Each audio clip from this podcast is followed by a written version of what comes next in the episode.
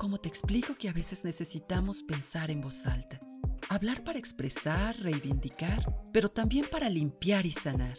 Hablar para entender la vida. Solo soy alguien como tú. Acompáñame. Esto es Cronista de mí misma. En el episodio de hoy, hablemos de Benedetti. Cada fin de año me hace pensar en la finitud pues los años son ciclos que se cierran con todos sus momentos y su aprendizaje. Si revisa usted su propia historia, descubrirá aciertos y desaciertos, seguramente con enorme cantidad de momentos que quisiéramos reescribir, borrar y hasta repetir. Pero finalmente son momentos que se van y aunque intentemos repetirlos, no serán iguales. Permítame proponerle un ejercicio intente hacer una crónica de su vida a partir de eventos significativos. Podrá identificar esos momentos que le dieron sentido a su vida en ciertos periodos. Identificará sus logros y también sus caídas, pero seguramente descubrirá el tono de su propia historia.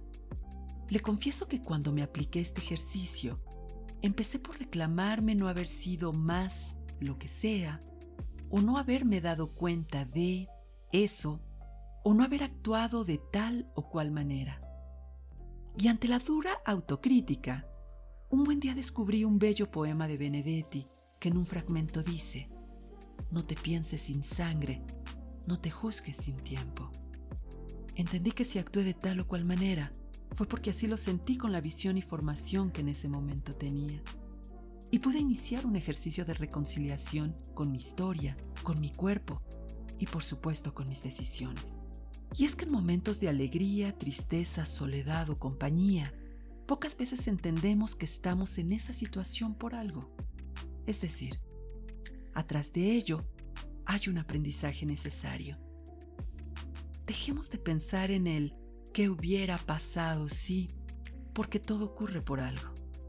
En este año que se nos fue, solo tengo un deseo para usted que me hace el favor de escuchar. No seamos tibios. Deje de estar al pendiente del reloj, del teléfono y disfrute de esa charla pendiente. Abrace con gusto, déjese reír a carcajadas, permítase el placer de saborear cada bocado y por supuesto cada beso.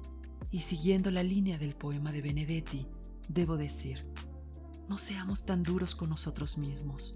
Mejor entendamos la circunstancia por la cual actuamos así y aprendamos de los errores. Ante este escenario, quiero hacerle una propuesta. Seamos también agradecidos por el haber sido y el haber estado, por la vida con sus altas y bajas, por tener a quienes tenemos a un lado, por quienes nos han escuchado con paciencia, tuvieron una palabra o también fueron prudentes con el silencio. Para usted que me escucha, déjeme decirle que los retos que tenemos frente a nosotros son muchos. Este año que se abre es como una página en blanco que vale la pena escribir con la mejor letra, con las mejores intenciones, ideas y pensamientos. Soñemos con un mañana que nos permite ir de brazos abiertos, porque la escuela de la vida continúa su curso. Ojalá que saquemos una buena calificación.